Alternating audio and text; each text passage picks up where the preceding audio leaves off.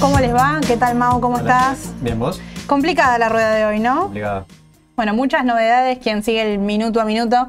Ahí justamente Fernando pregunta por Tesla, sin duda, vamos a arrancar por ahí, pero no vamos a... Les resumo básicamente, ¿no? Lo que fue la, la rueda de hoy. Tenemos al panel líder, vamos a arrancar por, por Argentina, como, como siempre venimos haciendo, con un panorama mixto. Fíjense que lo que más subió sigue siendo al lugar, seguramente ligado al tema del dólar oficial, de la devaluación, de esa noticia que sigue constante, ¿no? Sí. Subió más de un 3%, después, bueno, Central Puerto, Texar, Galicia. Arrancó Transportadoras del Norte, que si a ustedes les gusta, a mí me gustaría verla porque me parece que está muy interesante.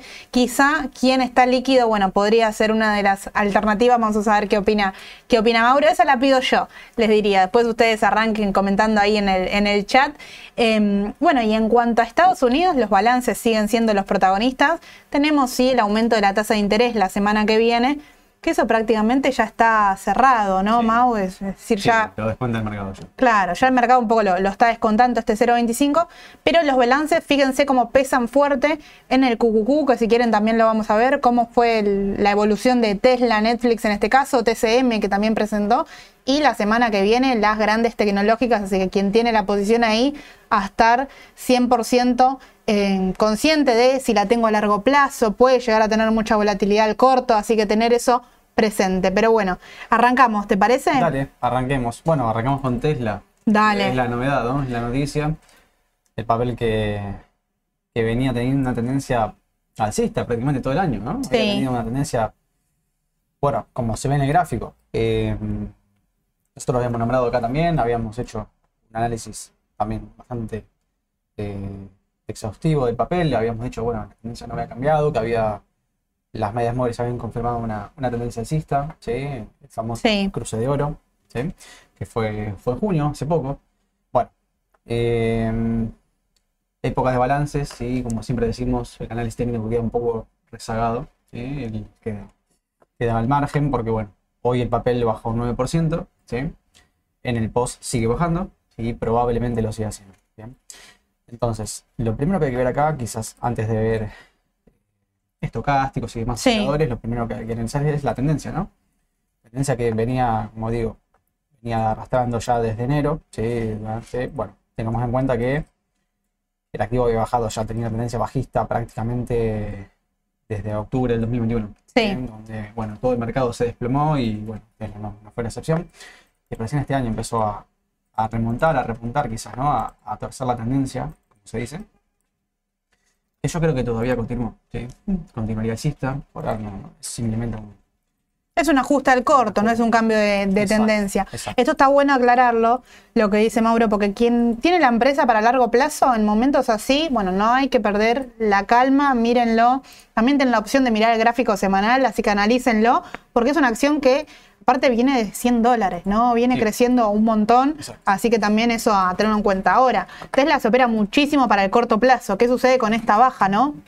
Exacto, bueno, Tesla, mirá, justamente vos lo dijiste, eh, 100 dólares prácticamente fue el mínimo, ¿sí? Se en Sí. el mínimo, usó ese de piso, ¿sí? Prácticamente ahí arrancó. Obviamente es muy difícil saber cuándo arranca una tendencia nueva. Claro. Uno puede anticiparse, decir, bueno, mirá, esto se está debilitando una tendencia bajista y me puedo anticipar y comprar, aunque me arriesgo a seguir perdiendo, ¿no? Claro. Porque te arriesgas a que la tendencia bajista continúe un poco más. Bueno, en este caso fue, fue el mínimo, ¿sí? El que compraba en 100 dólares, evidentemente al- hasta ayer, vamos a hacer la cuenta hasta, hasta el cierre de la rueda de ayer, o sea, antes del balance, estaba en un 181%, ¿sí? De ganancia, de rendimiento. Solamente con la compra en enero, ¿sí? La estrategia más simple que es la buy and hold, ¿no? Claro. Comprar y mantener. Bueno, 181%, nada mal, en dólares estamos hablando, obviamente. Y bueno, obviamente la, la- la rueda de hoy merma un poco el rendimiento, pero claramente hablando de un 152, 153%, 155, depende de qué precio lo hayan comprado, pero a ver, eh, para el largoplacista coincido con vos, ¿sí? Em, la tendencia, si uno se sube la tendencia, como bien dice ¿no? Hacerse amigo de la tendencia, Sí, identificarla primero, saber que no, que no siempre, digamos, eh, hay que vender cuando en el corto plazo corrige, todo depende del plazo de inversión, ¿sí? de, lo que querramos hacer con nuestra cartera. Es si yo soy un comprador bien cortoplacista, digamos, aprovechando las, las bajas, ¿sí? cuando se sobrecompra el mercado, eh, vender, sí, aprovechar el, puntos clave sin tener en cuenta los balances, porque los balances son cosas. Aparte, esto hoy salió para abajo, podría haber salido para arriba, y hoy, bueno, es un menos 9, decir, bueno, sí, qué paliza, ¿no?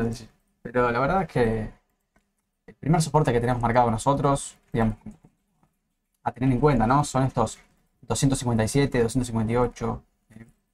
Hoy el papel está en 262.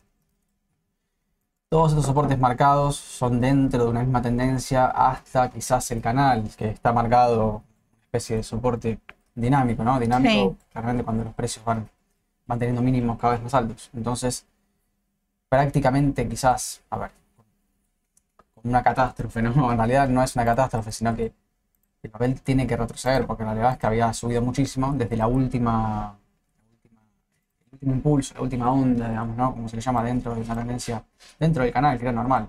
Un, casi un 80% en dólares. Entonces es un montón. Y los retrocesos son posibles. El retroceso había sido quizás lo más justo y necesario fue a fines de junio. Pero bueno, a ver. Eh, la realidad es que sería normal una corrección. Y por ahí aprovechó este balance como para, sí.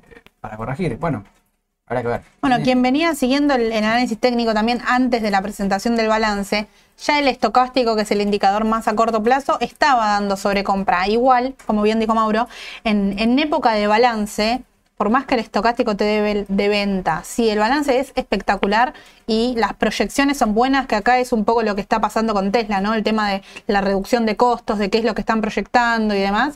Si esas proyecciones no son buenas, bueno, puede hacer que suba igual o achique teniendo en cuenta únicamente el análisis fundamental, pero en este caso respetó la sobrecompra, empezó a caer y bueno, pudo caer con, cayó con, con fuerza, digamos, este porcentaje que, se cerró un 9% abajo. Exacto, bueno, muchas veces el mercado, la mayoría de las veces, es expectativo. Sí. sí. Muchas veces el precio sube sin tener un, fundamento bien concreto. Bueno, después viene el balance como pasó con IPF, ¿no? Claro. Entonces está bien que es Argentina, pero es el mejor ejemplo.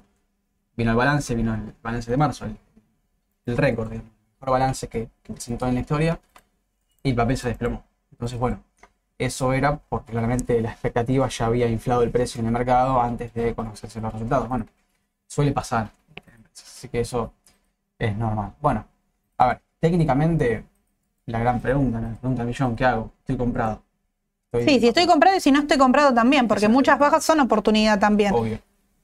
Si estoy comprado, yo ya estoy, digamos, yo me subí a la tendencia en su momento, en algún momento de la tendencia, no digo el mínimo, 100 dólares, pero sé, 150, 160 dólares quizás, cuando pasó la primera resistencia, que después fue un soporte, ¿sí?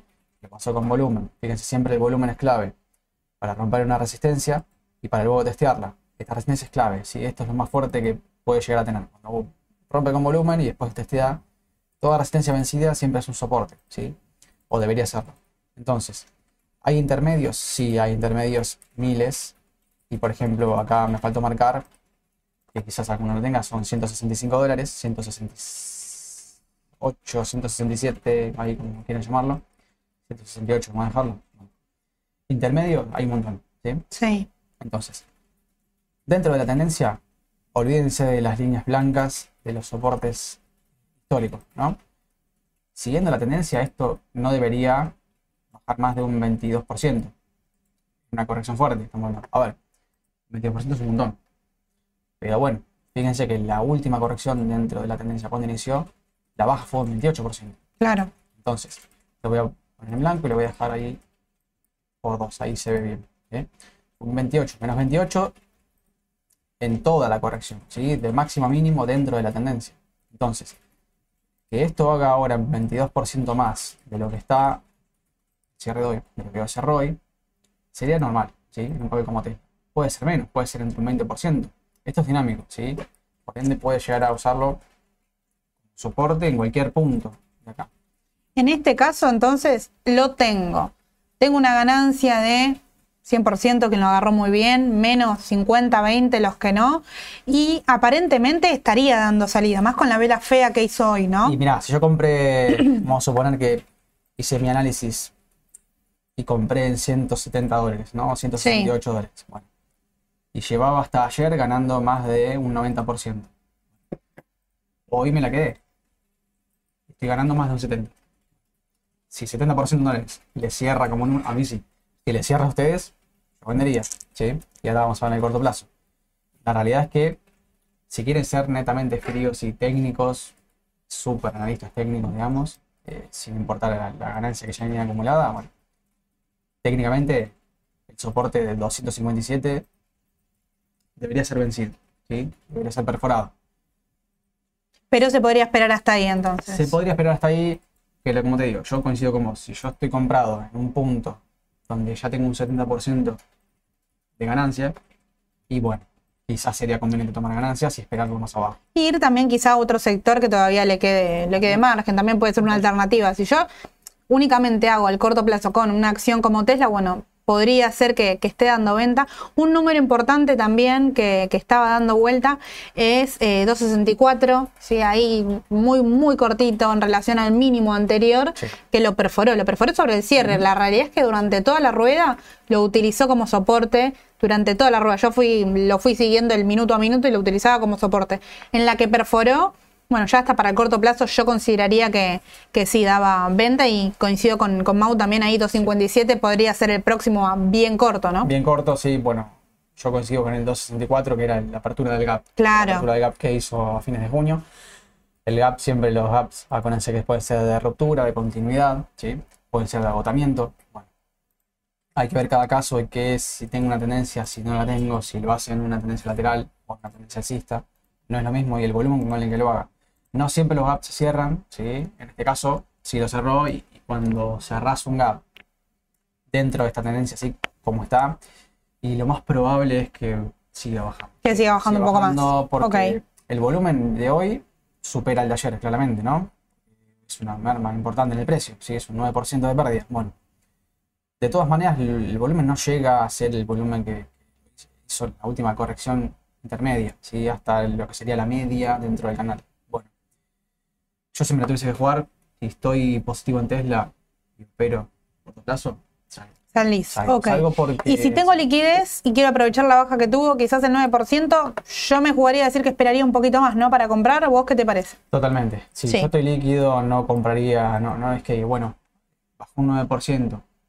No rebotó prolijo tampoco. No porque puede ser una paliza bastante importante. No, que haya bajado un 9% hoy no significa que mañana rebote. ¿sí? Eh, de hecho, si el volumen es mayor al de ayer, y probablemente la baja siga, siga más, siga, sea, más, eh, más grave, ¿no? O sea, un impulso más grave hacia abajo. Bueno, eh, a tener en cuenta, si los dos, los 257 también los 240. Bueno, la realidad es que tranquilamente por ir a buscar 215, 210, 211, más o menos. Y estaría normal, sería normal digamos, dentro del ámbito. Entonces yo, fíjate cómo pegó, pegó la, la, la sobre, la sobrecompra en el estocástico, ¿sí? con un MACD positivo. Acuérdense siempre de las técnicas cuando también es una tendencia alcista, pero si yo mido una tendencia alcista y en un papel como Tesla, donde tenés mucha, muchísima volatilidad, se puede aplicar una técnica de, de trading más eficaz posible sin, sin tener la bola de cristal, pero claramente con un MACD sobrecomprado, un MACD, digamos, en positivo, el precio, digamos, empezaron a mostrar recuperación ya desde mayo, fines de mayo, y tenés un MACD positivo, un estocástico que se sobrecompra, bueno, evidentemente la venta era en su momento, yo hubiese vendido acá, por ejemplo, ¿eh? pero ¿qué pasa? A veces pasa que papel tino todavía un tirón más. Claro. Entonces, de hecho, esta resistencia fue vencida acá los 272, que también la tengo que marcar. Yo lo marcaría. 270 y... Sí, más o menos, 73, 74 quizás. Fue superada con el gap. Cuando es superado con un gap, siempre es más importante. ¿sí? Y bueno, el volumen no fue lo mejor, pero bueno, la resistencia fue 300. Evidentemente que estaba marcado, en su momento lo habíamos dicho, 300, como una especie de, de resistencia de corto plazo. Yo, conclusión, esperaría. Mañana Esperar probablemente baje. y quizás está dando salida en este momento, bueno, seguirlo de cerca para quien quiere Sí. tomar cierta ganancia. Sí.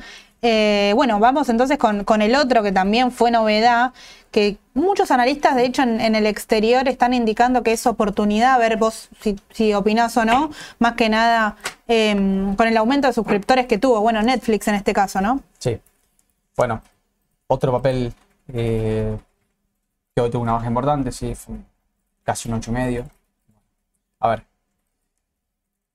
Si yo tomo, por ejemplo, acá, distintos casos, porque distinto, similar a la vez, porque la tendencia, obviamente, que fue más violenta, ¿no? Cuando la baja, vamos a analizar, digamos, directamente desde el máximo, del máximo llegado a fines del, 90 del 2001, del 2021 Sí, donde el mercado llegó a un máximo en 2021 y tuvo un 2022 bastante negativo, muy negativo de hecho, sobre todo las técnicas. ¿bien? Dos aperturas de gaps, ¿sí? con ruptura de gráfico y un mínimo llegado más o menos a un 168 dólares, cuando el papel cotizaba en torno a los casi 700 dólares. Es una pérdida, sí, que ya la calculamos, pero es una pérdida enorme y estamos hablando de un 70%. 75, casi 76% de Sí. pérdida. eh, el que estaba comprado en ese momento. Bueno, a ver, Y tuvo muchos balances negativos en el medio, ¿no? sí. Netflix yo creo que es una acción que vale este, este precio actual teniendo en cuenta todos los balances que presentó, la pérdida de suscriptores que tuvo eh, y el no poder pasar a precio, bueno, últimamente los gastos en torno a las películas, eh, en torno a la publicidad, está intentando acomodar sus números que bueno, en cuanto a números parece que el balance este lo, lo pudo acomodar eh, de agregar publicidad, de agregar, eh, seguramente el, el que tiene Netflix como usuario les puede pasar ahora que no pueden compartir la cuenta, que antes era algo que se podía compartir, que vos podías tener tu Netflix exacto. en dos casas diferentes sin ningún tipo de problema. Bueno, aparentemente eso lo sacaron para poder tener mayor cantidad de suscriptores. Eso parece que lo lograron, pero así todo no terminaron de, de convencer, ¿no?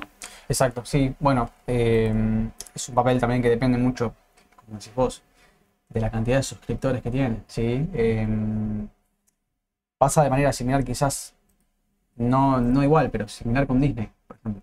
Que también ante- ahora está teniendo, más allá de los problemas que tiene. Sí, sí, sí. la empresa, ¿no? Pero eh, suele ser un papel, digamos, también mucha volatilidad. Muchísima volatilidad. Bueno, en cuanto al gráfico, o sea, vamos a lo, a lo técnico netamente, la situación es similar, ¿sí? Similar en cuanto a que la tendencia bajista también llegó, quizás frenó en mayo, junio del año pasado y empezó a remontar recién en julio, cuando estamos hablando recién de Tesla que lo hizo a principios de este año. Entonces acá ya le lleva seis meses de ventaja. Entonces, bueno, a ver. Eh, La tendencia es una tendencia alcista. Esto lo pueden medir como quieran, pero puedes usar, por ejemplo, longitud de 200 y un poco más también, porque permite el gráfico hacerlo.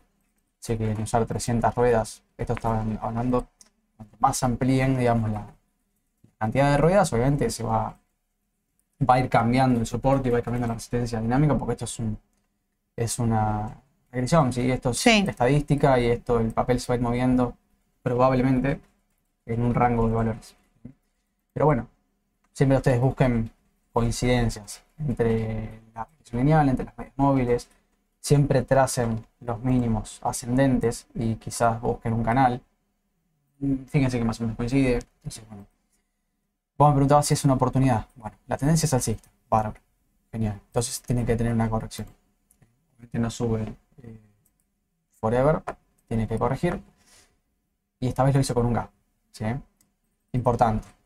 El papel terminó en menos 840 y el papel tuvo una suba desde el mínimo similar a lo que hizo ¿sí? de mínimo máximo. Estamos hablando casi un 190% en este caso, un poquito más, Sí. un poquito bastante. Bueno. Eh, ¿Y cuánto le queda? Si te Bueno. tuviera que ir a buscar el, el máximo también, ¿no? Porque hablamos de que sí, viene de dos gaps impresionantes Sí. y dos balances que en su momento, como dijimos, hasta el 2021 fue bastante castigada, ¿no? Le, aparentemente le debería quedar margen. Sí, a ver, tiene margen a la baja, obviamente con un gap y una baja como hoy, el volumen que tuvo hoy. Sí. Si no lo ven acá, pueden usar el oscilador de volumen, que también yo a veces lo, lo uso. Que básicamente cuando se dan cruces hacia arriba o hacia abajo en el cero, eh, el volumen va subiendo o bajando, ¿no? Claramente. Bueno, en este caso se mantiene el volumen, fíjense la cantidad. ¿Por qué se mantiene? Decir, che, si bajó un montón. Sí, obvio, pero bajó con volumen. Entonces esto no tiene por qué, esto no marca eh, el ascenso o el descenso del precio. Claro. Esto marca la fuerza que tiene ese ascenso o descenso del precio. Pueden ver también con el DMI, seguidor de tendencia, o sea, un indicador de tendencia.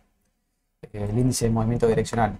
Bueno, bueno, se mantiene siempre. Ustedes cuando tienen una tendencia, que definen una tendencia, ¿sí? está claro que es una tendencia alcista, por ejemplo, en este caso, pueden medir la fuerza con el DMI. Si el DMI es un indicador básicamente que mide qué fuerza yo tengo en esta tendencia, en este caso de corto plazo, bueno, o en el agarre un poco más.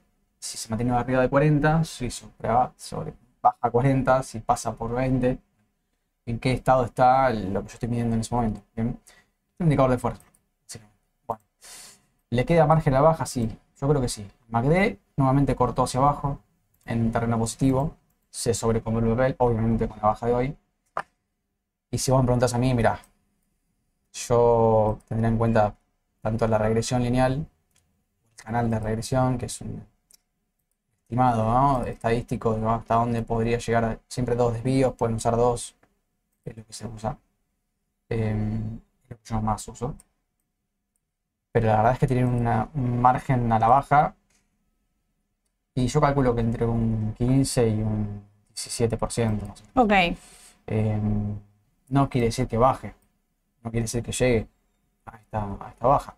Es probable. Pero bueno, se podría dar. Sí, es probable, es probable porque, como te digo, Bueno, mira, para los analistas del exterior que están diciendo que a este precio es oportunidad de compra, si llega a dar un pequeño ajuste más, quizá quien dice con el cambio de, calificación, digamos, en cuanto a precio proyectado que tuvieron, eh, sea una acción a tener en cuenta. Eh, es muy difícil seguir los números porque dependen mucho de la cantidad de suscriptores. La realidad es que ahora tenés tres meses de changüí hasta el próximo balance y a ver si logran acomodar un poco ahí sí haría quizás eh, trading o a mediano plazo, pero por el momento no es una de las empresas que a mí particularmente más me gusta para tener a largo, porque depende mucho de esto. eh, y hay mucha competencia que está creciendo y está, lo está haciendo muy bien también, Sí. ¿no? totalmente. En- bueno, en Estados Unidos puntualmente no hay eh, televisión por cable, es todo aplicación. Entonces Netflix allá tiene muchísima competencia. competencia. Sí.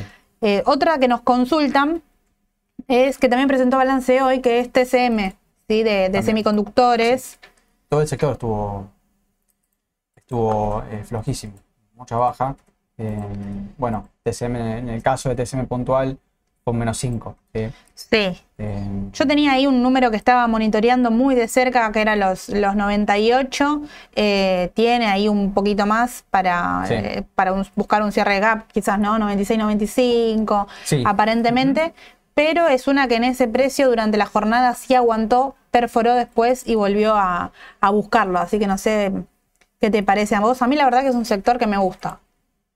A ver, sí, sí me gusta. A ver, la realidad es que técnicamente también tiene una muestra, digamos, signos de tendencia positivo, sí, alcista. Sí, Después de lo que había sido un año bastante fatídico con todo el mercado, donde había llegado desde máximos a mínimos, una pérdida de casi del 60%, ¿sí?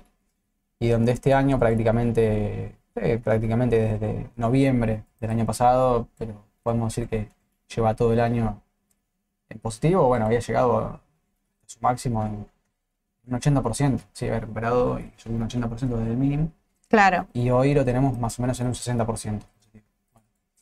A ver, yo lo que veo sí es una tendencia claramente alcista, sí, confirmada, pero en el corto plazo, ¿qué pasa?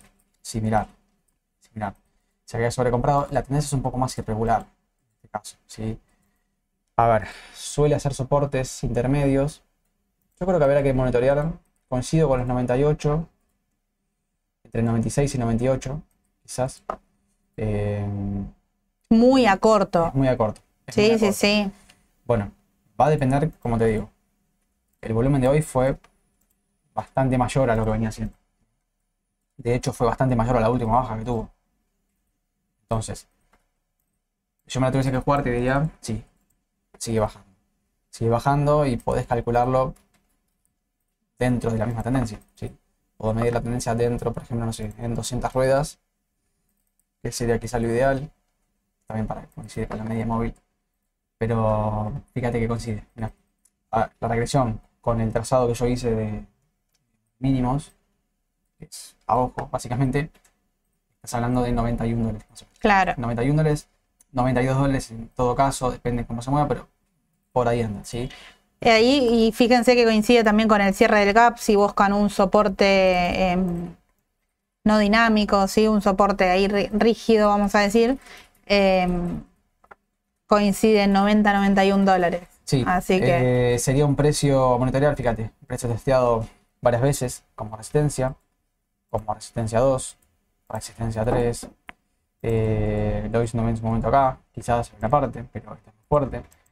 Eh, después lo vuelvo a buscar, otra vez vuelvo a testearlo hasta que lo rompió con un gap. Sí, ahí lo, que tendría en cuenta, primero que el sector es muy fuerte, tener en cuenta ahí los conflictos que hay con los semiconductores en torno a Estados Unidos, China, del lado fundamental, pero si veo únicamente el análisis técnico, em, quienes buscan el minuto a minuto, bueno, y en 96 habíamos dicho aproximadamente, 96, eh, 98 dólares está rebotando al máximo em, siguiente, que es ahí 108 dólares, 106 dólares, es más de un 10%, quien se quiere arriesgar. Si no, es esperar a ver si va a buscar los 90 dólares, ¿no? Sí, bueno, eh, para los, traders y los scalpers, quien, quien quiere operar muy corto plazo, obviamente la compresión de gráficos es distinta, las herramientas son distintas. Claro. Pero, pero sí, en el corto plazo coincido que quizás en 96, 97 dólares en el intraday podría llegar a dentro del mismo. De hecho, hoy, mirá. Sí, sí, hoy se la pasó rebotando. Por eso mismo, hoy eh, que opera a cortísimo plazo, digamos, cierra la operación en un par de horas, pudo sacar mucha diferencia. La realidad es que la apertura de hoy no tiene nada que ver con el cierre y con el mínimo. muestra toda la volatilidad que hubo, tanta sombra de la vela, digamos, claro. Por ejemplo, algo así, el 5 de junio. Bueno, esto lo pueden ajustar. Esto es un análisis muy global de papel con, una compresión diaria. ¿sí? Pueden hacerlo compresión de minutos si quieren. Yo acá, esto no está preparado para hacer compresión de minutos una hora, si quieren también buscarlo. Bueno, eso queda en cada uno, pero si es un papel como para hacer. Claro. Sí, sí, sí. Sí, para, a ver, quien, quien opera con volatilidad, los balances son ideales, pero sí entiendan que es un riesgo extra que el análisis técnico no te puede eh, medir en este caso, porque la realidad es que si por ahí el balance viene espectacular y las proyecciones son malas, y quizás el mercado castiga más la proyección que el balance en sí, que es el trimestre que ya pasó. Eso se puede dar. Más que nada esto es importante tener en cuenta porque ahora vamos a ver el QQQ y la semana que viene viene completa de balances tecnológicos. Viene Microsoft, Google, Meta, Amazon. Así que ahí vamos a tener volatilidad y papeles para, para ver a dónde pueden ir, más que nada para que vayan acomodando eso. ¿Te parece si querés vemos QQQ? Dale, vemos el Nasdaq y el ETF de Nasdaq que hoy se dio, por fin, digamos, no, se dio de precio. Eh, pero también es una cuestión similar. A ver, una tendencia que inició prácticamente a principios de año. ¿sí? Acá está medido en seis meses. Pero yo porque lo medí en seis meses para ver el rendimiento, digamos, semestral. Pero si uno se subía al Nasdaq prácticamente el mínimo, o el primero, vamos a hacerlo el primer día del año, el 3 de enero, y recién lo suelta hoy, está ganando un 40 y medio. Es un montón. Sí. un índice. Un ETF, sí, es un ETF que representa el índice. y representa la, el, perdón, las principales empresas tecnológicas, ¿no? O sea, Los grandes jugadores técnicos. Sí, sí, sí. Google, eh, por ejemplo, Google había, no había cedido de precio básicamente en un tiempo largo. Bueno, fíjate lo que fue la tendencia, el tirón que pegó, la última corrección la hizo en febrero, sí. en febrero a marzo. Después un tirón prácticamente con correcciones mínimas. Y el último aumento que tuvo, ese que está mostrando Mau ahí en pantalla, tiene que ver con aumento de siete empresas puntuales, nada más. Tesla, que es la que vimos recién, eh, Apple, Microsoft, Nvidia, eh, Google, Meta, son las principales empresas a nivel de capitalización las que tuvieron eh, mucha participación y mucho protagonismo en este aumento que tuvo el QQQ y fíjense cómo pesa la baja de Tesla también para el sector, ¿no? Obviamente, obviamente que sí. Bueno, eh, a ver, definimos acá, digamos, se sube la tendencia, de subirse la tendencia, ahora conviene hacerlo siempre en las correcciones. ¿sí? Vas a comprar más barato, en la realidad. Pero no está mal tampoco subirse la tendencia cuando el precio sube. En- puntualmente es un, es un índice, un índice, ¿no? Muy ponderado con empresas fuertes, Sí. empresas que tienen, digamos, mucha capitalización, mucho volumen, mueven, digamos, eh, prácticamente eh, el sector, el sector tecnológico, ¿no? Las grandes tecnológicas. Bueno, netamente desde lo técnico, claramente está para corregir. De hecho, está corrigiendo. De hecho, está hoy aprovecha y para, para lo que es el índice, un 2.3% es bastante. ¿sí? Eh, si e- es el, es el índice, digamos, de, lo- de los tres, es como el más volátil, ¿sí? Es el que más movimientos fuertes puede llegar a tener, porque un 3% en Nasdaq no es lo mismo que un 3% en Dow Jones. Tal cual. Entonces, Si, digamos, si hay que categorizar a los índices de Estados Unidos, el QQQ entraría como un perfil más agresivo, por más que sea ETF, el Standard Poor's más moderado y el Dow Jones iría a un conservador, a pesar de que tiene también mucho financiero, eso sí tenganlo en cuenta, si no es para... eh, ahí justamente consultaban si es momento quizás de una rotación, puede ser, porque la verdad es que el sector financiero viene muy atrasado y tiene, no sé si atrasado, sino que viene en precio teniendo en cuenta la crisis que tuvo. Claro. Eh, pero bueno, puede, tiene mucho por crecer. Los balances relativamente a nivel general fueron buenos. Sí, hubo números malos en el medio. Bueno, el caso Goldman Sachs, por ejemplo, que está muy ligado al tema de las inmobiliarias. Pero eh, bueno, es un sector que le queda mucho por crecer. Así que puede ser momento de retroceder. Si quiero bajar riesgo, ir a un Dow Jones. Sí, puede ser, puede ser. Bueno, a ver, los bancos fueron castigados en algunos casos, quizás un poquito por demás. ¿bien? Podría ser. Eh, bancos que quizás salieron al rescate de bancos regionales. Bueno, el sistema financiero al final no corrió peligro. Estuvo, se puso en jaque, ¿no? Por algún momento. el- Llegó a asustarme, te digo. Sí, siempre se hablaba de una crisis similar a la subprime de Sí. 2008, una burbuja especulativa de crédito barato, que suele ocurrir en Estados Unidos cuando hay tasas cercanas al 0%. El crédito es tan barato que se olvida la calidad crediticia del, del, del prestatario, ¿no? Entonces, eh, a ver, quizás sea un momento por ahí para retroceder, como decís vos, para, para rotar la cartera, ¿no? Claro. Salir un poco de lo tecnológico. Quizás un tiempo, eso, a ver, lo va a definir cada uno teniendo en cuenta cómo armo mi cartera, como siempre lo decimos, si mediano o largo plazo. Los que están a largo no tomen eh, las opiniones que van dirigidas al corto plazo, no utilizan un estocástico para tomar una decisión pensando en una cartera y una proyección a largo plazo. Claro. ¿sí? Claro, sí, el largo plazista siempre tiene que utilizar, digamos, técnicas de análisis de tendencia. ¿sí? Claro. Cuando una tendencia es fuerte, cuando una tendencia se debilita, si hay una, primero si hay una tendencia, ¿me el que opera a largo plazo y está en una tendencia lateral y bueno, no tiene mucho sentido. Claro. ¿sí? Porque las tendencias laterales obviamente son para ideales para movimientos más cortos, ¿sí? de una semana, 10 días quizás, no para largo plazo. Entonces, puntualmente, quizá veo corrigiendo el Nasdaq.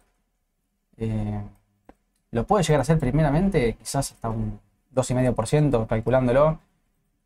Yo creo que lo, haría hasta ahí, o sea, sería una posibilidad si los balances de la semana que viene arrancan con el pie derecho, digamos, arrancan buenos. Sí. Bueno, eso quizás no le pone presión al índice y hace que retroceda poco.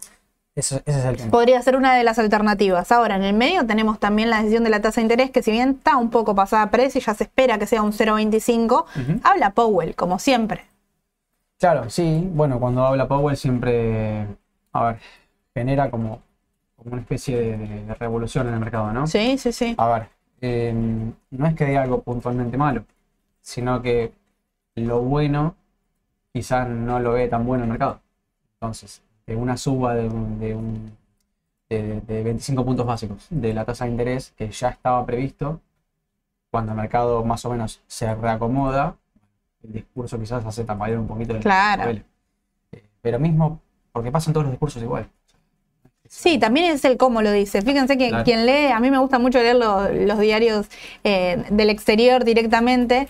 Fíjense que an- analizan hasta la- de la parte psicológica de cómo lo dijo, lo dijo con, con más rudeza, con menos rudeza. Eh, y a veces está diciendo exactamente lo mismo. ¿eh? Te está diciendo que va a continuar subiendo la tasa de interés. De hecho, Claro. estas dos subas él ya las venía programadas. Sí, sí. Ya el mes anterior había dicho que no le va a subir y lo cumplió. Así que esperemos.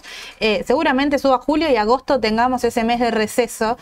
Acuérdense lo que pasó en abril, por ejemplo. Los meses que tienen de receso, el mercado suele moverse con tranquilidad y sí responder en análisis técnico. Así que atentos ahí, porque quizás es pasar esta marea de balances y alta volatilidad para después operar tranquilo en agosto también es una alternativa. Totalmente de acuerdo. Entonces, siguiendo esa línea, digamos, y quizás netamente del análisis técnico, primer soporte posible, quizás coincida la media móvil de 50, que es la verde, junto con el soporte de corto plazo en 358 y coincide quizás con la media del canal de Claro. Entonces, 360 dólares sería un precio de soporte en el corto plazo, totalmente. 360 dólares, eh, para que tengan una referencia en el corto plazo, ¿cuánto podría llegar a corregir? Bueno, si están comprados, podrían bancarse quizás un 3% más, casi 4% más. Bueno, puede pasar, después de todo lo que subió eh, el, el activo, eh, sería normal, digamos, ¿no? Y bueno, el, como decís vos, el que no está comprado en Nasdaq y quiere esperar una corrección, bueno, sería un, un valor como... Sí, quizás para comprar hay que seguir teniendo un poco de cautela en este momento y quien lo tiene, por ahí no desesperar rápido si es que no, mucha- muy pocas veces se compra un índice para el corto plazo, ¿no? Claro. Generalmente es más para largo, así que tratar de ir monitoreándolo, que no se nos vaya de, de las manos la, la baja y sí, en cualquier momento puede dar venta. Exacto, exacto. Así que bueno, eh, ese es el, digamos, sería como Mira, ahí nos pregunta, justo, justo nos pregunta Vicente, si vende algo el QQQ, la realidad es que ahí, como digo recién, depende de eh, el momento que lo compraste y baja, puede seguir bajando, sí, puede seguir bajando un poco más. Ahora, lo compré para largo plazo, bueno, no te apures, ¿sí? Fíjate de monitorear ahí los, los soportes y la baja vienen siendo con mucho volumen, ahí sí quizás es momento de salir. Si el volumen es neutral y baja ese 2% esperado, quizás no vale la pena teniendo en cuenta que la hayas comprado para largo plazo, por ejemplo. Así que estar atento a eso. Totalmente bueno.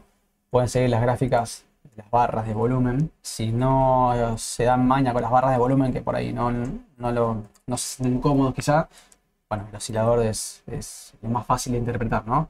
Cuando cruza arriba de cero, el volumen aumenta, cuando cruza por debajo de cero, sea, el volumen disminuye. Y ahí interpretan ustedes eh, en qué periodo se está calculando y ven qué fuerza tiene esa tendencia de corto plazo. Así que bueno, ese sería por el lado de, de lo tecnológico, ¿no? Lo- Perfecto. ¿Prometiste algún papel hoy? Mira, quería ver Tesla porque. Ah, bueno, te- te enganché día, bien. eh, así que se, se- creo que todo el mercado igual está. Sí, sí, sí. de Tesla. O sea, yo iba a sentarme acá igual pedirte Sí, Tesla, vamos así a ver que... Tesla, porque Tesla, bueno, es el papel que hoy llamó la atención en todo el así que eh, era lo que tenía más, eh, más fresco, más preparado, ¿no? Pero si quieren podemos darle un pantallazo a los ADR. Dale. Los ADR siempre vienen Siempre vienen bien. Y acá, mira, mientras vos ponés los ADR, hay una consulta que venimos debatiendo en el chat mientras estamos charlando. El tema de corto, mediano y largo plazo. Entiendo que para muchos es relativo, para muchos no. Corto plazo para muchos es únicamente una semana. La realidad es que para mí corto plazo hasta puede ser un mes, te diría. Ya seguiría siendo corto plazo, uno. Hay el trading, un día, sí, se puede hacer el mismo día, se puede hacer en la misma semana.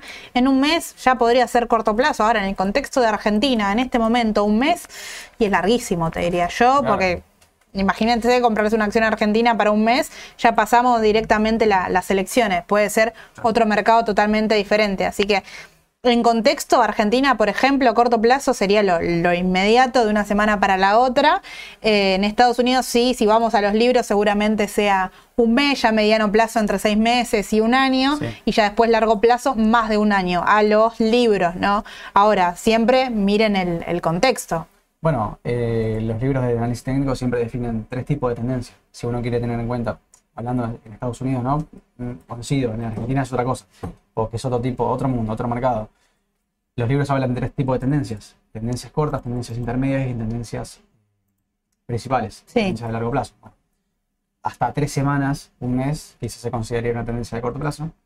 Eh, entre un mes y, y seis meses sería una tendencia intermedia y mayor a seis meses obviamente es una tendencia principal. Sí. Por eso siempre cuando hablan de tendencia tenemos que poner de acuerdo cuando ¿viste? a veces por se pelean, ¿no? Claro. La tendencia, la tendencia. ¿Qué tendencia estás hablando? ¿Tendencia de corto plazo? ¿Tendencia sí, de largo sí. plazo? O por ahí hay tendencia de corto y tendencia intermedia no hay. Tiene una tendencia lateral. O sea, hay ausencia de tendencia intermedia.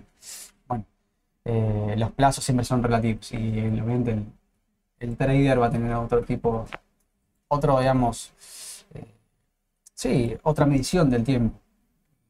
Es corto plazo para él no va a ser corto plazo para un inversor Claro. pero exista. Bueno, Arranquemos, arranquemos con los ADR. arranquemos rápido con los ADR, IPF volvió a bajar, no lo hizo de manera significativa, solamente un 0,65% se dio el precio, ¿sí? pero justo coincide con el máximo, mirá, 15,60, 15,70, esos 15,70 que no puede pasar, ¿sí?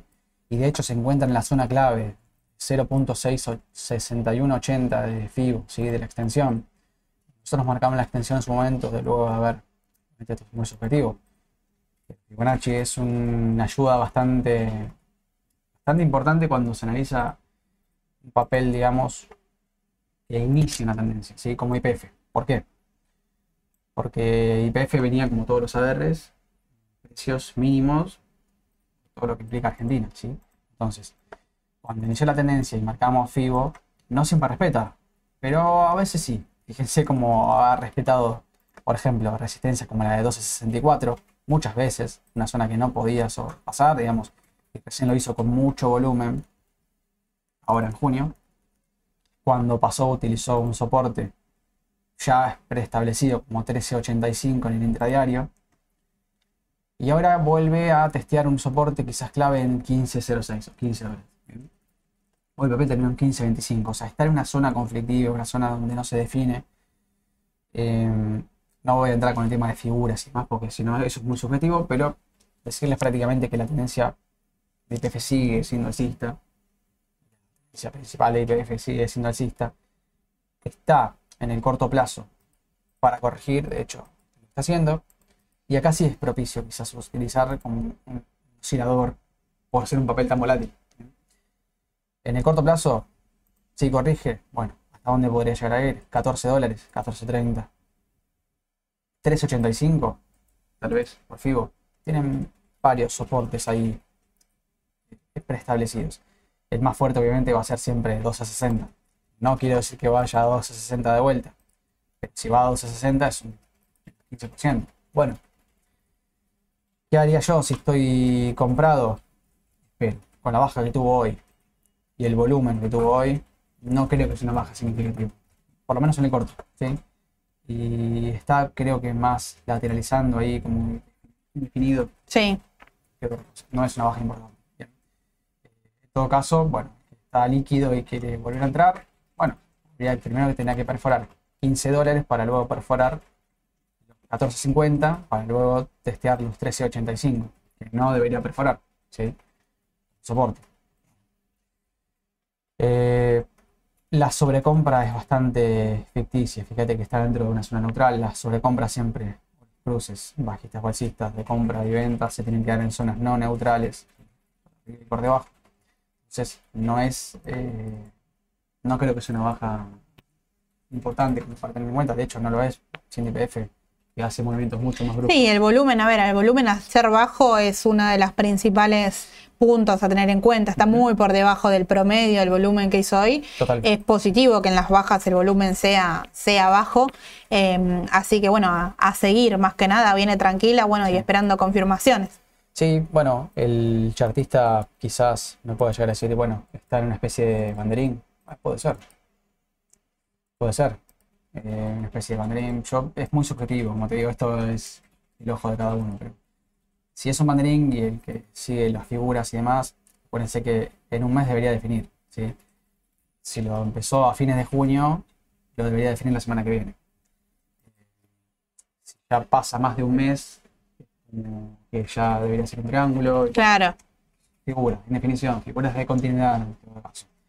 Igual siempre depende el volumen si es mayor, cuando sube y cuando baja, también hay- es muy relativo. Pero bueno, Vamos a pasar por Galicia rápido, Dale, como para ir cerrando el sector financiero. dale. Galicia y la que me debes. No vamos a cerrar antes de que me muestre transportadora del norte.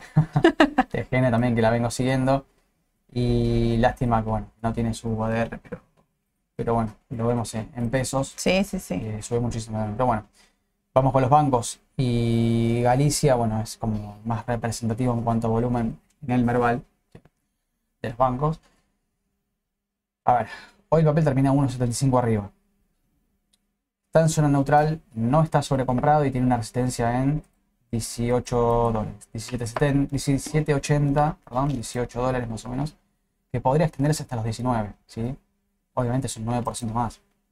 Podría seguir subiendo el papel esto lo tracé como si fuese una especie de, de bandera.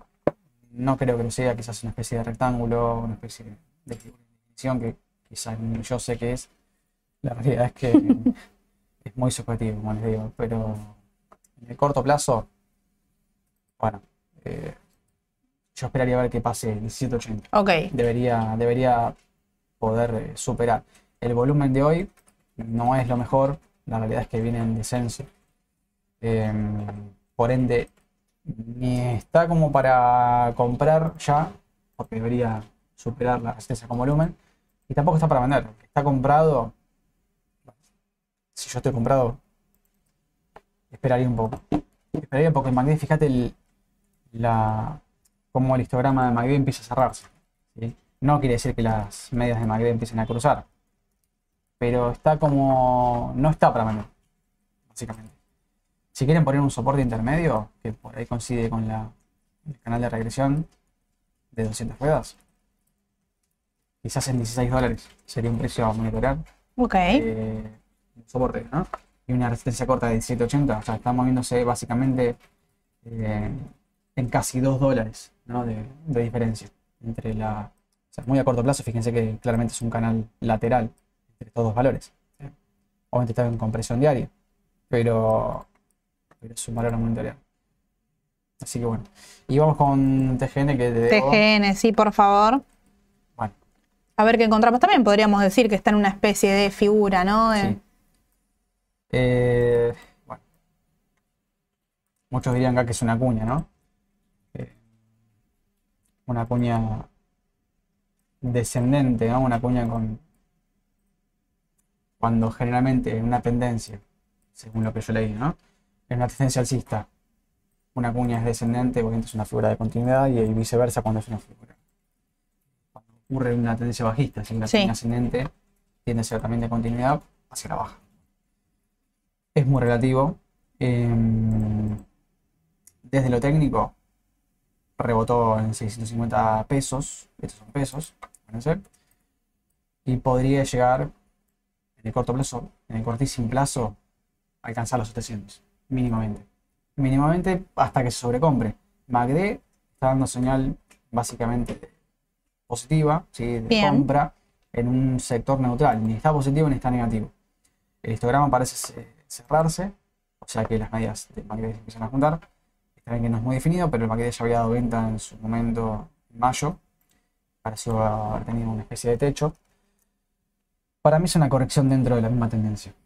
Mm, acá habría que ver más que nada los máximos de MACD, porque fíjate, eh, analizar rápidamente el RSI y MACD combinados, lo que es divergencia, mira, eh, o mismo si quieren también el indicador de divergencia, vale también para esto.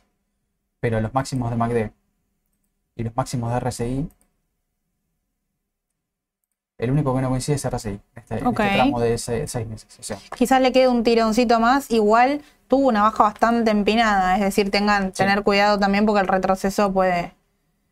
Sí, si no Sí. se da y no, sigue, no es una figura que define alcista, eh, igual está lateralizando hace, hace bastante, digamos, está descansando de ese aumento que tuvo, pero sí.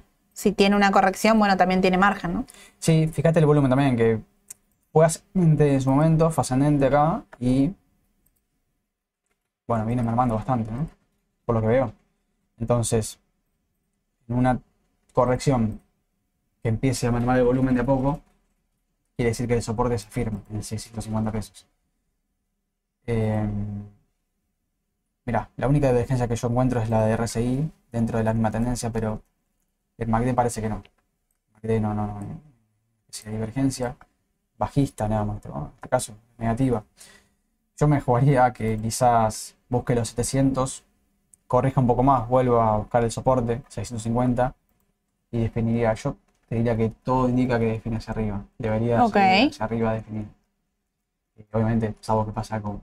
Sí, salvo que tengamos una noticia negativa que nos Una dé noticia, vuelta todo también, noticia. ¿no? Eh, pero bueno, 600, eh, 700 dólares como primera resistencia. Y yo ya pasaría directamente a 750. 750. Sí, Perfecto.